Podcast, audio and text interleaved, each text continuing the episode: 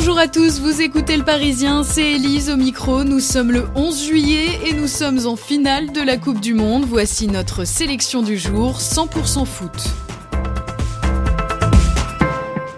Les Bleus sont aux portes du paradis. Pour la troisième fois de leur histoire, ils s'apprêtent à disputer une finale de Coupe du Monde. Hier soir, ils ont battu la Belgique 1-0 grâce à une tête rageuse du défenseur Samuel Umtiti. Un match spectaculaire, ouvert aux occasions et magnifié par deux grands gardiens aux allures d'empereur. Dimanche prochain, les Français feront face à l'Angleterre ou à la Croatie qui seront départagés dès aujourd'hui.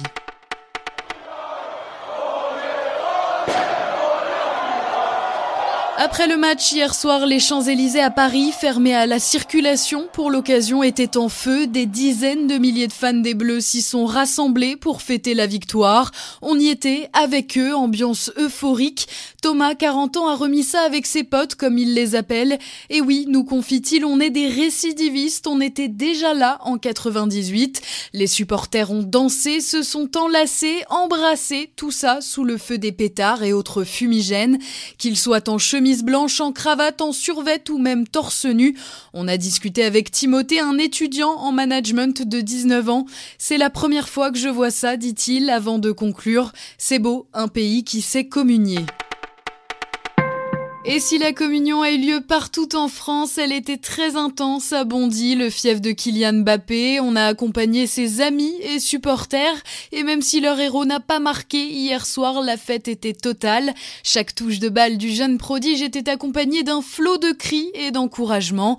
Il fait rayonner notre ville selon Alexandre, 19 ans, et pour Ryan, l'un des amis d'enfance de Mbappé, c'est lui qui va nous faire gagner la Coupe du Monde dimanche. En tout cas, le joueur a réagi après le le match et a avoué avoir déjà concrétisé le rêve de toute une vie.